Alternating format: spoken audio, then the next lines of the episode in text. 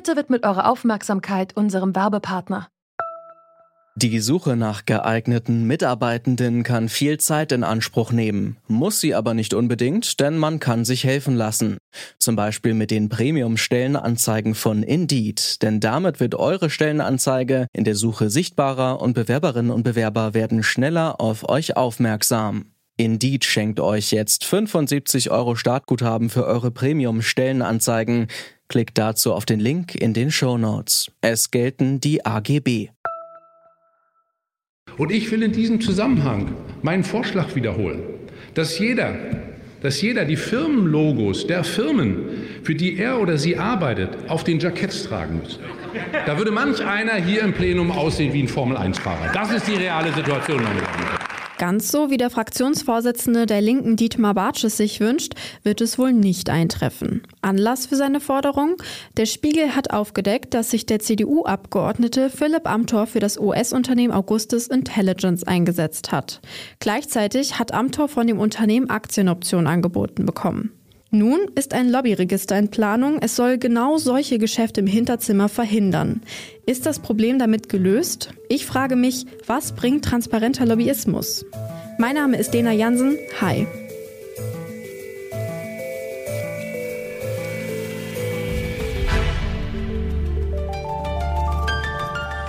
Zurück zum Thema. Erstmal grundlegend. Lobbyismus an sich muss keine schlechte Sache sein. Ganz im Gegenteil. In der Gesellschaft gibt es verschiedenste Gruppen und Interessen.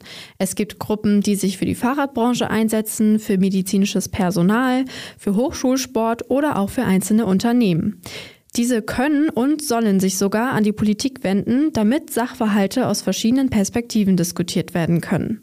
Wann fängt Lobbyismus also an, ein Problem zu werden? Das hat mir Timo Lange von Lobby Control erklärt. Die Initiative fordert unter anderem transparenten Lobbyismus.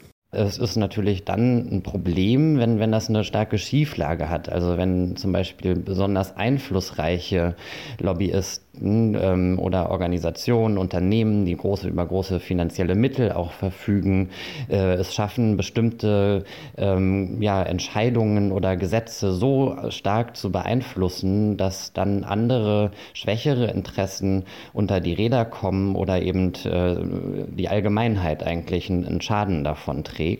Und wir wissen eben auch nicht immer ganz genau, wer steckt eigentlich hinter welchem Interesse oder wel welche Organisation wird von wem finanziert. Die Situation momentan sieht so aus. Bisher gibt es eine öffentliche Liste, die Auskunft darüber gibt, welche Verbände beim Bundestag registriert sind. Der Eintrag in diese Liste ist freiwillig. Darüber hinaus gibt es noch andere Möglichkeiten, Informationen zu erfragen. Keine aber soll so viel Transparenz bieten wie das geplante Lobbyregister. Momentan ist aber noch unklar, wann und wie dieses Register eingeführt wird. Der Gesetzentwurf ist nämlich noch nicht verabschiedet worden. Grundsätzlich ist aber ein verpflichtendes Register geplant. Da müssen sich all diejenigen eintragen, die Lobbyarbeit gegenüber Mitgliedern des Bundestages oder der Bundesregierung ausüben. Dieses Register wäre für alle einsehbar.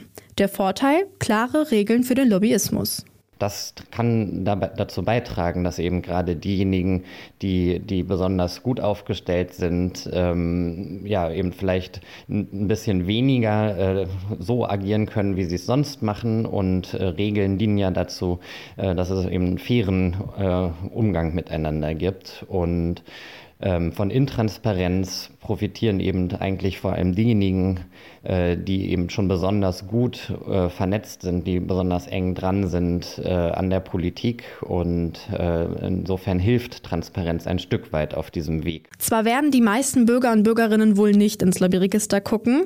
Für Journalistinnen und Journalisten kann das Register aber ein wichtiges Instrument sein, um mögliche Schieflagen aufzudecken. Es müsste aber laut Timo Lange noch ergänzt werden. Um eine sogenannte legislative Fußspur, das wäre eine weitere Regelung, die einfach nochmal dann wirklich transparent macht, wer wurde denn beteiligt äh, bei einer politischen Entscheidung, wer war an der Gesetzesformulierung äh, beteiligt, welche Verbände, welche Unternehmen, Organisationen, mit wem wurde sich da ausgetauscht. Ähm, das ist im Moment nicht besonders transparent. Ähm, die meisten Gesetze entstehen ja in Ministerien. Da ist von außen ganz schwer, da reinzugucken gucken. Ähm, und das äh, ist dann schon ein Mittel, wo man sagen kann, äh, das kann dazu beitragen, dass dann, wenn das, wenn die Politik darüber berichten muss, mit wem sie gesprochen hat, dass sie dann mehr darauf achten, dass es auch wirklich ausgewogen zugeht und dass auch diejenigen, die keine so starke Lobby haben, auch gehört werden. Also das sollte das Ziel sein. Timo Lange hat am Anfang von einer Schieflage gesprochen, also dass es Stimmen gibt, die in der Politik nicht gehört werden. Kleinere Gruppen zum Beispiel, die weder viel Geld noch Kontakt in die Politik haben. Was müsste noch passieren, damit auch diese Interessen einen besseren Zugang bekommen? Das habe ich Annette Zimmer gefragt. Sie forscht an der Universität Münster zu Lobbyismus in Deutschland. Also erstmal ist es ja wichtig, dass also bestimmte Interessen überhaupt vertreten sind, dass die eine Vertretung haben. Da gibt es halt die Möglichkeit, dass also sozusagen mit staatlicher Unterstützung dieses Interesse erstmal organisiert wird. Äh, der Pferdefuß dabei ist natürlich, dass also eine hohe Abhängigkeit dann auch wiederum von diesen öffentlichen Mitteln also besteht. Aber ich finde es immer noch besser, dass ein, ein schwaches Interesse überhaupt organisiert ist, als wenn es das gar nicht gibt. Das andere ist natürlich, dass man in den Gesetzgebungsprozess also die schwachen Interessen mit berücksichtigt. Das heißt, dass man also darauf achtet, dass also bestimmte Runden stattfinden, Anhörungsprozesse stattfinden, also dass die Meinung von denjenigen, also die nicht über so viel sag mal, Lobbypower verfügen, dass die dann trotzdem auch gehört wird. Schwächer gestellte Gruppen staatlich unterstützen und integrieren. Das ist natürlich auch mit Kosten und Aufwand verbunden. Es würde sich aber für den Staat durchaus lohnen, meint Annette Zimmer. Also für den Staat ist es eigentlich ziemlich schlau, also wenn er äh, Interessen mit einbezieht bei Entscheidungsverfahren, weil es gibt ja das Konzept also der reflexiven Modernisierung, das sagt, dass man ja, wenn man bestimmte Gruppen mit einbezieht, dann kriegt man vorher schon mögliche negativen Konsequenzen einer Entscheidung im Vorfeld präsentiert. Das heißt also, die Wirtschaft hat ja andere Interessen als jetzt Bürger haben und sie können ja auch noch nicht absehen, wenn sie jetzt ein gutes Produkt haben, was die Langzeitfolgen sein könnten. Also macht es eigentlich Sinn, auch für nachhaltige, also für nachhaltiges Regieren sowieso, aber eigentlich auch aus, aus wirtschaftlicher Perspektive. Von daher ist es eigentlich durchaus sinnvoll, kritische Stimmen also zu hören und einzubeziehen. Was bringt also transparenter Lobbyismus? Er zeigt, welche Interessenvertretenden Kontakt zur Politik haben. Für Journalisten und Journalistinnen ist es ein wichtiges Instrument, um mögliche Schieflagen aufzudecken. Um auch zeigen zu können, welche Interessen sich am Ende durchgesetzt haben, bräuchte man laut Timo Lange darüber hinaus einen legislativen Fußabdruck. Mit dem könnte man bei jedem Gesetz nachvollziehen, wer daran beteiligt war.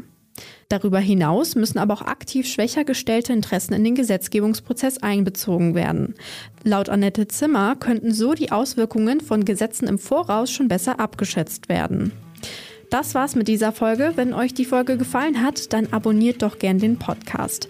Das geht auf Spotify, Deezer oder überall da, wo ihr sonst eure Podcasts hört. Mein Name ist Lena Jansen. Ciao und bis zum nächsten Mal. Zurück zum Thema vom Podcast Radio Detektor FM.